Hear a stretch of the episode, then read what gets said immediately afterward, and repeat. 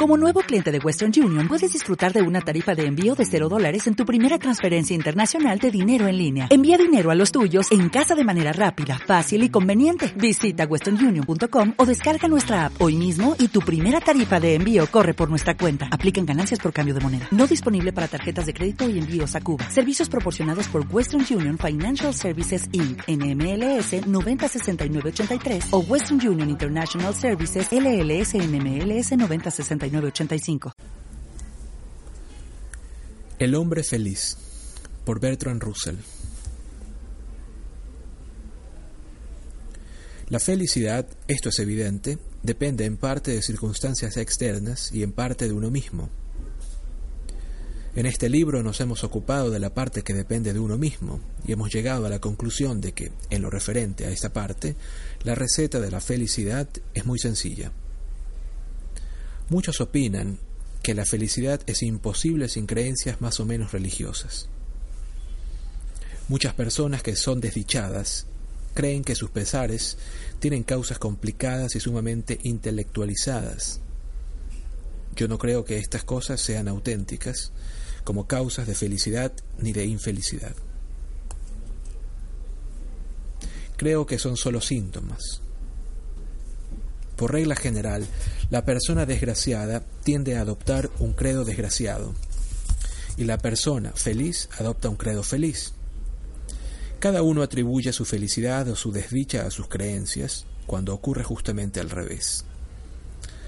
Hay ciertas cosas que son indispensables para la felicidad de la mayoría de las personas, pero se trata de cosas simples, comida y cobijo, salud, amor, un trabajo satisfactorio y el respeto de los allegados. Para algunas personas también es imprescindible tener hijos. Cuando faltan estas cosas, solo las personas excepcionales pueden alcanzar la felicidad. Pero si se tienen o se pueden obtener mediante un esfuerzo bien dirigido, el que sigue siendo desgraciado es porque padece algún desajuste psicológico, que, si es muy grave, puede requerir los servicios de un psiquiatra. Pero, en los casos normales, puede curárselo el propio paciente, con tal de que aborde la cuestión de la manera correcta.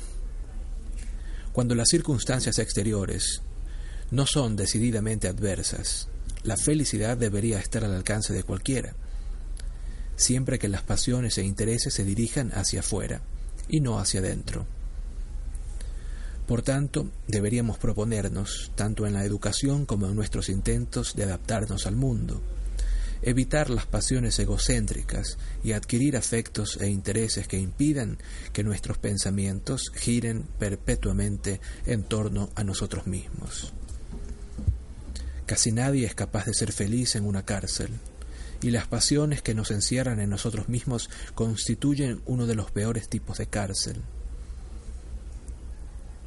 Las más comunes de estas pasiones son el miedo, la envidia, el sentimiento de pecado, la autocompasión y la autoadmiración. En todas ellas nuestros deseos se centran en nosotros mismos. No existe auténtico interés por el mundo, el mundo exterior, solo la preocupación de que pueda hacernos daño o deje de alimentar nuestro ego. El miedo es la principal razón de que la gente se resista a admitir los hechos y esté tan dispuesta a envolverse en un cálido abrigo de mitos. Pero las espinas desgarran el abrigo y por los desgarrones penetran ráfagas de viento frío, y el que se había acostumbrado a estar abrigado sufre mucho más que el que se ha endurecido habituándose al frío. Además, los que se engañan a sí mismos suelen saber en el fondo que se están engañando y viven en un estado de aprensión, temiendo que algún acontecimiento funesto les obligue a aceptar realidades desagradables. Uno de los peores inconvenientes de las pasiones egocéntricas es que le quitan mucha variedad a la vida.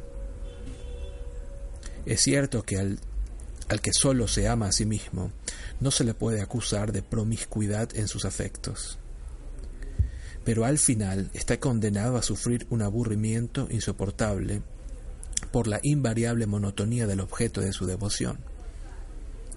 El que sufre por el sentimiento de pecado padece una variedad particular de narcisismo.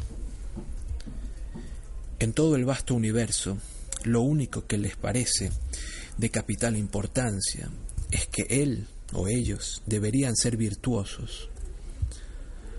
Un grave defecto de cierta forma de religión tradicional es que han fomentado este tipo concreto de absorción en uno mismo. El hombre feliz es el que vive objetivamente, el que es libre en sus afectos y tiene amplios intereses, el que se asegura la felicidad por medio de estos intereses y afectos que a su vez le convierten a él en objeto de interés y el afecto de otros muchos. Que otros te quieran es una causa importante de felicidad, pero el cariño no se concede a quien más lo pide. Hablando en general, recibe cariño el que lo da, pero es inútil intentar darlo de manera calculada como quien presta dinero con interés, porque un afecto calculado no es auténtico y el receptor no lo siente como tal. ¿Qué puede hacer un hombre que es desdichado porque está encerrado en sí mismo? Mientras siga pensando en las causas de su desdicha, seguirá estando centrado en sí mismo y no podrá salir del círculo vicioso. Si quiere salir, tendrá que hacerlo mediante intereses auténticos, no mediante intereses simulados que se adoptan solo como medicina. Aunque esto es verdaderamente difícil, es mucho lo que se puede hacer si uno ha diagnosticado correctamente su problema. Si el problema se debe, por ejemplo, al sentimiento de pecado, consciente o inconsciente, lo primero es convencerse o convencer a la mente consciente de que no hay ningún motivo para sentirse pecador y a continuación, utilizando la técnica que hemos comentado en anteriores capítulos, implantar esta convicción racional en la mente subconsciente, manteniéndose mientras tanto ocupado con alguna actividad más o menos neutra. Si consigue disipar el sentimiento de pecado, es posible que surja espontáneamente que surjan espontáneamente intereses verdaderamente objetivos. Si el problema es la autocompasión, puede aplicarle el mismo tratamiento después de haberse convencido de que su caso no es tan extraordinariamente desgraciado. Si el problema es el miedo, puede practicar ejercicios para adquirir valor. El valor en la guerra está reconocido desde tiempos inmemoriales como una virtud importante. Y gran parte de la formación de los niños y los jóvenes se ha, se ha dedicado a moldear un tipo de carácter capaz de entrar en combate con el miedo.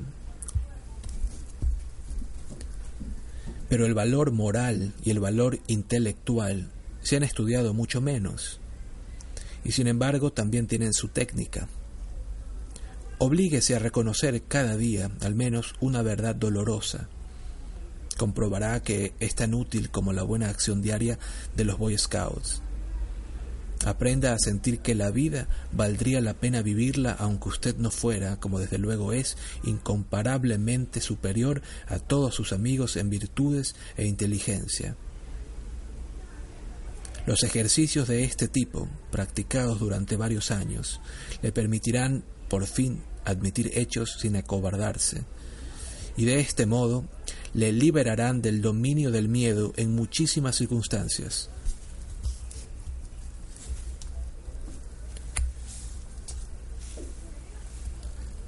La cuestión de qué intereses objetivos surgirán en nosotros cuando hayamos vencido la enfermedad del egocentrismo, hay que dejarla al funcionamiento espontáneo de nuestro carácter y a las circunstancias externas. No hay que decirse de antemano, yo sería feliz si pudiera dedicarme a coleccionar sellos y ponerse de inmediato a coleccionarlos, porque puede ocurrir que la colección de sellos no nos resulte nada interesante. Solo puede sernos útil lo que verdaderamente nos interesa, pero podemos estar seguros de que encontramos intereses objetivos en cuanto hayamos aprendido a no vivir inmersos en nosotros mismos.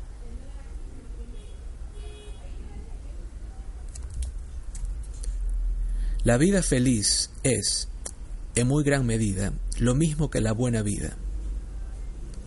Los moralistas profesionales insisten mucho en la abnegación y se equivocan al insistir en eso. La abnegación deliberada le deja a uno absorto en sí mismo, intensamente consciente de lo que ha sacrificado. Como consecuencia, muchas veces fracasa en su objetivo inmediato y casi siempre en su propósito último. Lo que se necesita no es abnegación, sino ese modo de dirigir el interés hacia afuera que conduce de manera espontánea y natural a los mismos actos que una persona absorta en la consecución de su propia virtud sólo podría realizar por medio de la abnegación consciente.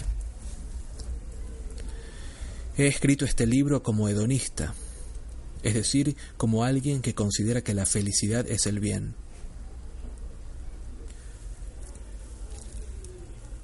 Pero los actos recomendados desde el punto de vista del hedonista son en general los mismos que recomendaría un moralista sensato.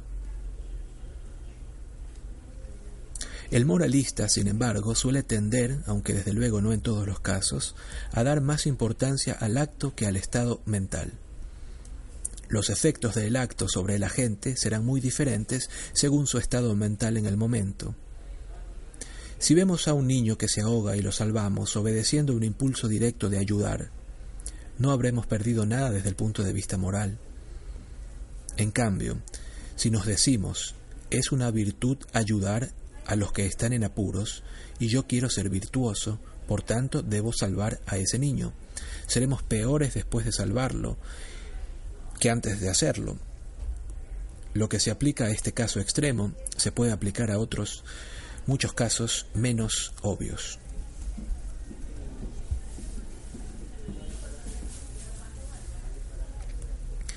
Existe otra diferencia, algo más sutil, entre la actitud ante la vida que yo recomiendo y la que recomiendan los moralistas tradicionales.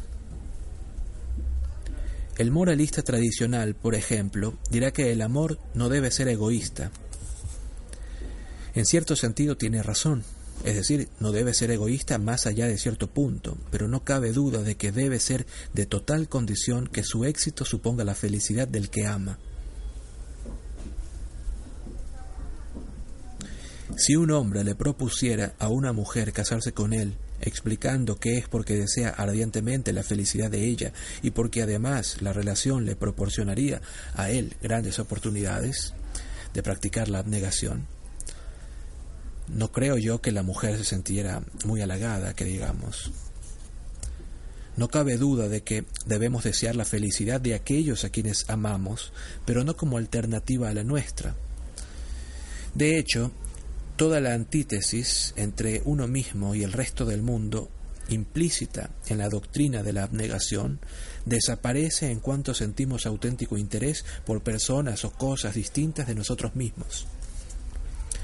Por medio de estos intereses uno se llega a sentir parte del río de la vida, no una entidad dura y aparte, como una bola de billar que no mantiene con sus semejantes ninguna relación aparente de la colisión. Toda infelicidad se basa en algún tipo de desintegración o falta de integración. Hay desintegración en el yo cuando falta la coordinación entre la mente consciente y la subconsciente. Hay falta de integración entre el yo y la sociedad cuando los dos no están unidos por la fuerza de intereses y afectos objetivos. El hombre feliz es el que no sufre ninguno de estos dos fallos de unidad, aquel cuya personalidad no está escindida contra sí misma ni enfrentada al mundo. Un hombre así se siente ciudadano del mundo y goza libremente del espectáculo que le ofrece y de las alegrías que le brinda, sin miedo a la idea de la muerte, porque en realidad no se siente separado de los que vendrán detrás de él. En esta unión profunda e instintiva contra la corriente de la vida es donde se encuentra la mayor dicha.